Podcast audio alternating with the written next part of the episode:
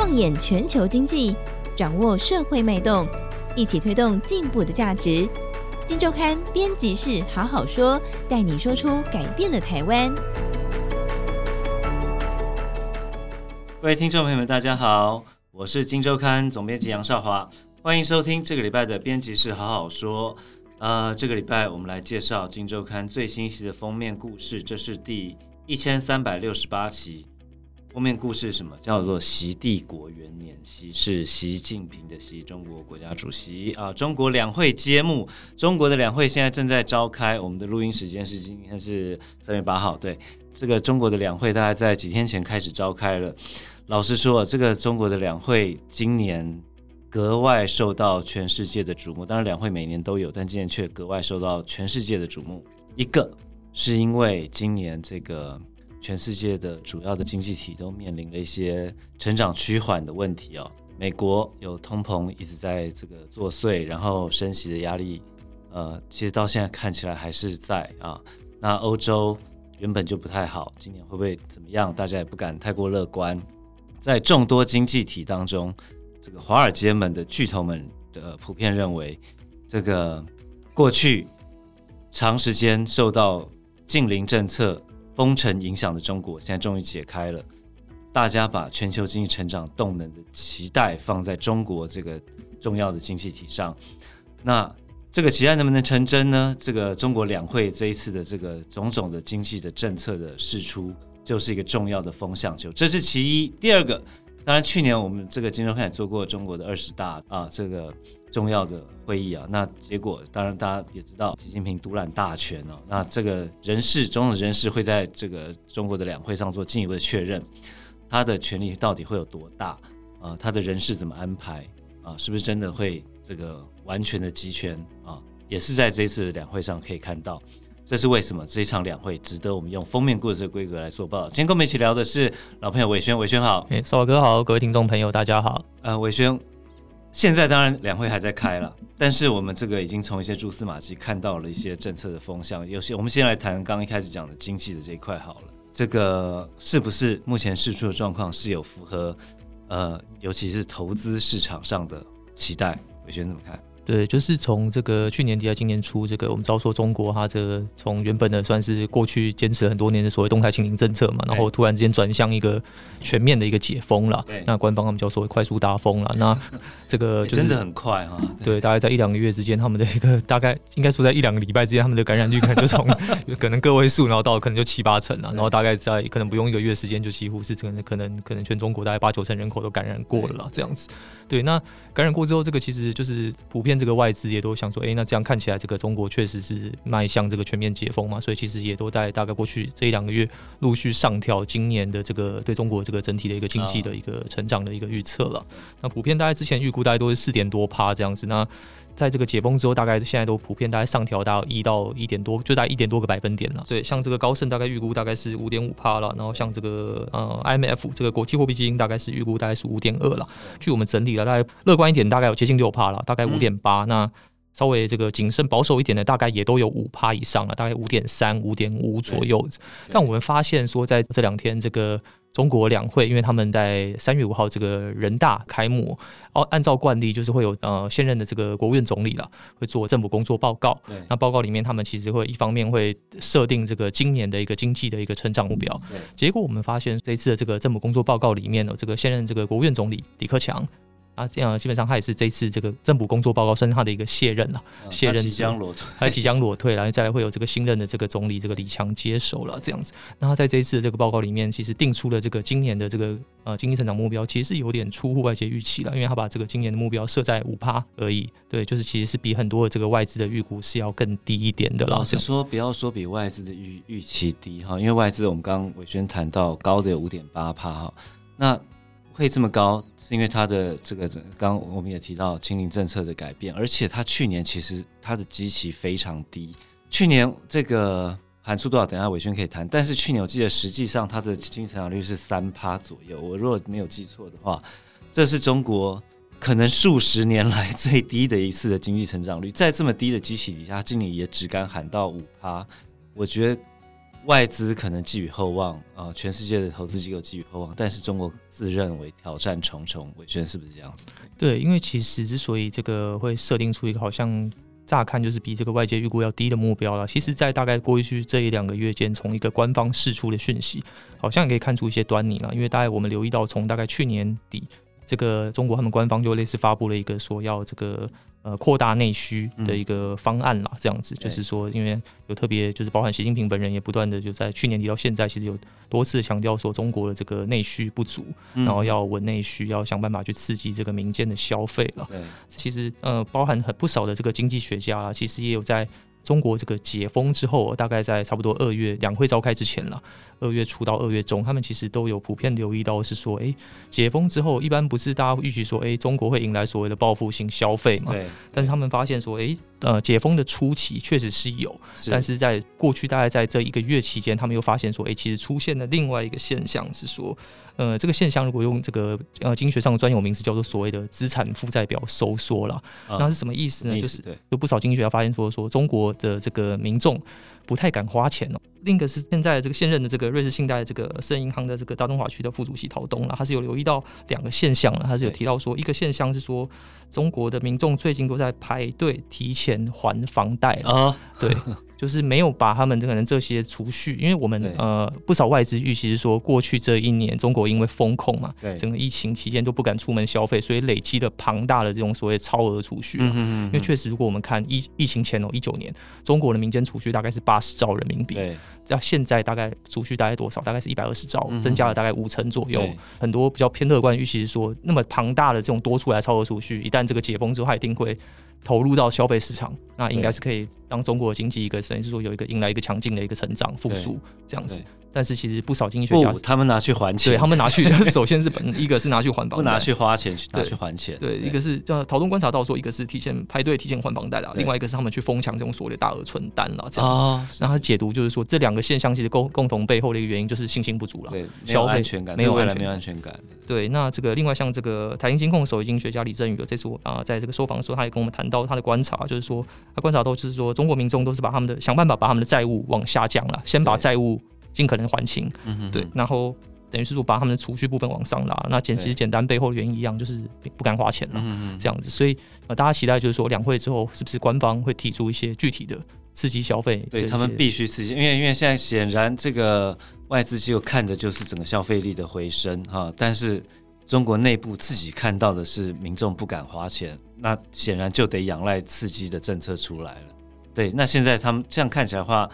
这一次有特别强调这一点吗？对，如果我们看这一次这个李克强做这个政府工作报告的内容，对，确实，因为啊、呃，在这个啊两会之前啦，大家普遍的预期就是说，应该是会这个在财政政策和一些货币政策，应该这个力度会加大，因为就是想办法去提振这个内需了。对，那确实我们留意到是说，在财政政策的部分呢，嗯，这个李克强他有提到了，就是说他把这个今年的这个财政赤字率哦。预计是会提高到三趴了，去年是大概二点八了啊，有加码，对对，那有加码，那其实就代表是说，是希望能够进一步的加大这个财政的一个支出了，那以以这个刺激这个民间的一个消费了。对，另外的话，一块是可以看他们呃，他们每年都会设定一个所谓的地方政府专项债了，这个其实也是比较偏向于所谓的一个政府投资这一块。对，那今年的目标是设定是三点八兆元了，那去年都是多少？去年大概是三点六五兆了，其实也有比去年有高一点，所以财政。这一块看起来是刺激的力度是有比去年是要大的，是是，是对。但是如果我们看货币政策的话，呃，这次政府工作报告的一个用词大概是强调是说要稳健了。稳健，然后说货币政策要精准有力了。过去谈的说法就是说所谓的不搞大水漫灌了，对，之类。那这次呃，这个我我们看去年的说法，其实跟今年的说法大概大同小异啦。在货币政策这一块，其实差别不大。但是有不少的这个中国券商是有解读说，预期了两会之后，这个中国这个他们的人行应该会在一些货币政策上面，应该也还是会针对内需这一块，他们会特别，因为刚刚强调说要精准有力了，所以他们在这一块可能会寄出一些中国他们叫做所谓的结构性的一些。政策的贷款啦，信贷啦，那这一块可能就是会针对特定的一些产业等等的去提供一些可能相对一些优惠的条件。是，其实整个看起来，老实说，我我看这个他释出的政策，我觉得他是有符合外界对于这次两会在这个刺激经济上的一个期待的一些政策的释出，但是可能原本大家也没有想到，中国的消费力的复苏是并不如原先预期的，所以我觉得可能接下来还是得且且战且走，看看实际的效应怎么样。但我觉得整个中国的经济现在只能靠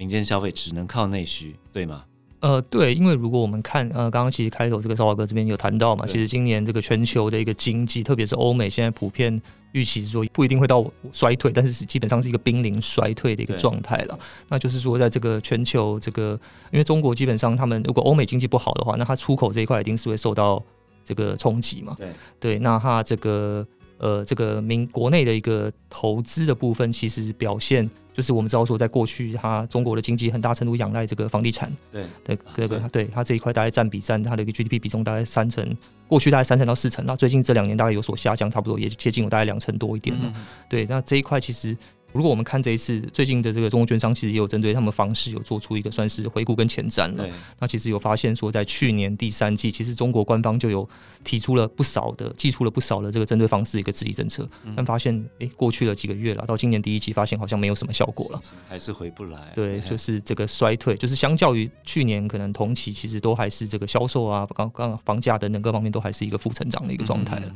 OK，好。谈完经济哦，我们来看这一次大家关注两会的另一个重点，习近平的权力到底有多大啊？当然，我们在二十大的时候已经知道他几乎已经是制霸整个的中国，但这一次我们可以看到他更明确的一些人事的任用，这些人被称为“习家军”。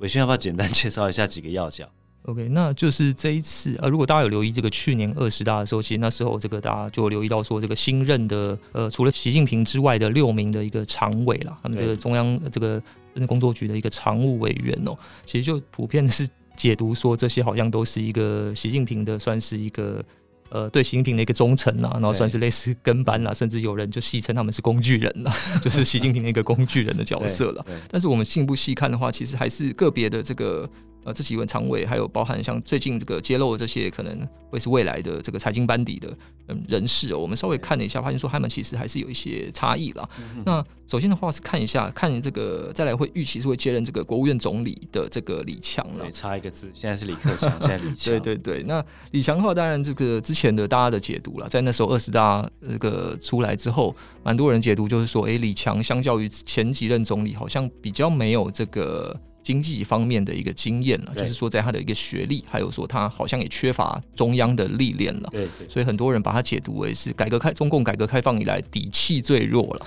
底气最弱的总理了，对，这样子。但我们这次也有访问一些专家学者，他们是觉得说。呃，李强过去毕竟也曾经在这个江苏、浙江、上海等等的地方都有历练过了，那这些地方也算是中国的一个经济发展的算重镇嘛。对，所以如果说他完全没有经济管理经验，其实是不太公允的。这样子，对，就是至少地方这一块，他的一个应该过去还是有一些经历。呃，而且有人解读是说，其实去年底、今年初这个。中国之所以会突然之间出乎外界预期的这个快速解封，对，其实目前呢，据这个好像已经有越来越多证据指出了，包含其实外媒也有提到，就是。看起来应该是李强一手促成的了。听说那时候他们这个李强在跟习近平提这个建议了，说要快速，希望能够提前解封。习近平其实一开始是不太认同的了。对对，其实我听说两个人的意见是有有有不一致的了。但是后来好像习近平不知道出于什么原因，总之就尊重了李强的决定了，所以导致就是我们有可以看到这个中国这一次比大家预期的一个等于是都提早迈向解封了这样子。李强，大家原本认为他是一个这个会最弱。的一个总理，但是现在我们得到一些说法，好像可以给他多一点点的不一样的解读，是这样子嘛？对不对？对，就是我们这次的一个访谈的一个呃专家学者，其实有谈到是说，认为是说李强看起来是有机会，至少比起李克强，他的前任李克强，习近平应该是会给他相对更信任一点，然后可能在他。是在李强上上位之后，如果他要底下安排一些他自己的人马，有机会是呃李强有他自己的一个等于是说决定权了，他不一定事事都要听习近平的话了。对，有不少的一个最近是有不少的分析是这样解读。他底下还有谁？我们应该要多认识一点。如果我们以财经班底来看的话，呃，最近是这个有这个不少人在讨论的是，即将接任这个中国算是经济政策一把手了，就是他们的这个中央财经委员会办公室主任的人呢，是叫做这个何立峰了啊。对，那何立峰的话是这个他在大概如果要看他过去的经历了，他大概也是在一九八五年哦，四十年前那时候，他们这个习近平那时候还在厦门担任官员哦，地方官员的时候，其实两个人差不多互动就从那时候开始了，然后一直以来。呃，这个互动其实就蛮蛮紧密的这样子。那大概是后来一二年底的时候，习近平正式成为这个中国这个最高领导人之后呢，何立峰那时候也才差在一二年的时候也进入了这个发改委。对，那发改委其实有被俗称叫小国务院了，啊，他其实负责的是整个中国的一个整体长中长期的一个经济计划了。嗯哼，对，所以。我们这次有访谈到专家了，是有谈到说，过去这一两年，我们知道说中国的一个指标的一个经济政策叫做所谓的双循环，内外双循环了。对，那这个政策，很多人一直到现在，其实蛮多人都认为说是习近平的构想了。对，因为会觉得，因为这个提出来，其实大家就想说啊，回归到过去的什么计划经济啊，类似这样。但是其实我们这次有访谈到这个专家是有谈到说，根据这个。呃，习近平大概在一二年下他的第二任期下半，其实跟何立峰的关系就非常的密切。嗯、他基本上去任何厨房，可以身边都可以看到何立峰在旁边了，这样子。对，对。然后加上何立峰他在发改委非常长一段时间，啊、发改委基本上负责的工作就刚刚提到，他是拟定一个中国一个中长期的经济发展计划。对。所以呃，有不少专家认为说，其实应该双循双循环应该是何立峰献策，至少幕后主导者可能最初提出这个构想的应该是何立峰了。所以未来可能会，如果真的如期上位的话，会更落实这个双循环了哈。对对，那这是另外一个。那另外的话，就是我们可以留意到，最近是最先应该是由这个《华尔街日报》揭露的，说再来可能会接这个中国央行人行行长的人，叫做他们是来自于一个民间的一个企业了，民间他们一个证券叫这个中信集团，对，他是现任这个中信集团中国中信集团董事长了。啊，当然也有部分人是说啊，不管这些人怎么换都一样，反正他们就是习近平的工具人，就是都是只只忠实执行习近平的政策。但是当然也有分析解读说是。这个如果硬要比较的话，这个准备要接这个人行行长的这个朱鹤新哦，对，他其实跟准备要卸任这个呃人行行长这个易纲哦，对，其实是有点差别，是易纲比较是学者出身了，他是纯比较是学者背景了，然后他的政策过去嗯观普遍观察是比较保守一点的，他的这个货币政策什么各方面都是比较强调重稳健的，所以有人预期是说这个企业界出身的这个朱鹤新有可能会在货币政策上更往这种所谓怎么样能够兴利。这个往产业、往产业端发展的这个角度去思考了，对，大概是这是目前我们观察到几个跟跟财经相关的一个可能新任班底的一个有别于过去的大概一个主要差异了。这样子，okay, 这一次我们还访问了一个比较特别的，就是我们知道在二一年的时候有一本书，它忽然之间震撼了整个西方世界哦，在二一年九月的时候出版了一本叫做《红色赌盘》，当时出版英文版哦。这本书出版之后，这个你从 CNN 到这个《华尔街日报》、《纽约时报》。时代杂志毛起来访这个作者，这个作者叫沈栋。那这一次我们也访采访了这一位，为什么要访他？因为他本身的经历，他是非常贴近中国权力核心的一位人物。那靠着这样的一个这个贴近权力核心的这层关系呢，他获得了巨富。那他也是呃非常熟悉权权钱黑幕这个关关联的这样的一个一个人物哦。这次我们访他，请他看整个这个习近平掌大权之后。他怎么定调这一次的两会啊？或者说他怎么看这个习帝国的未来？伟轩，我们来聊一下，他怎么说？他是定调说，这个这一次的呃两会其实代表的是习近平使用权力的元年。对对，为什么呢？因为因为毕竟习近平在在这边十年了。对他他的解读就是说，过去的两任啊，十年过去的十年，他比较还是在一个他的权力基础其实还没有外界想的那么巩固了。是对，所以他觉得他他的定调说，过去十年。呃，这个习近平还是在为他的一个权力，等于是说打基础了。嗯嗯嗯。对，那随着这个今年两会，这个呃，他的一个人事的各各方面的人事都确认之后，因为其实我们知道说，现任这个总理李克强一般是认为是所谓的团派了，他其实是跟习近平站在算是不同的派系了这样子。然后这个习家军十年挺闷的啊，其实。对对，那习家军的这个等于是说全面上位了，那他的预期就是说，两会之后，其实他的定调就是说，习没有任何的包袱了，习近平没有任何的包袱，他可以。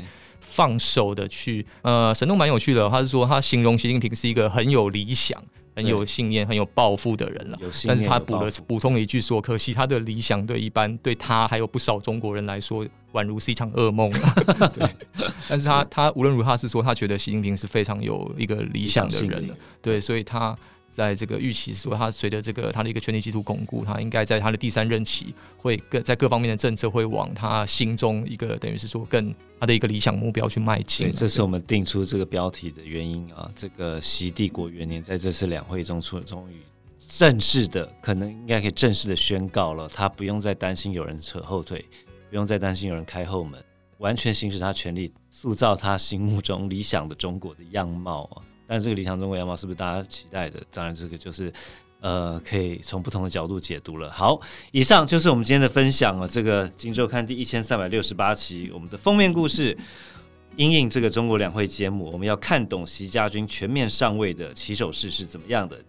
标题：习帝国元年。有兴趣的朋友，欢迎大家多多参考啊。那节目到这边，以上，谢谢大家，拜拜，拜拜。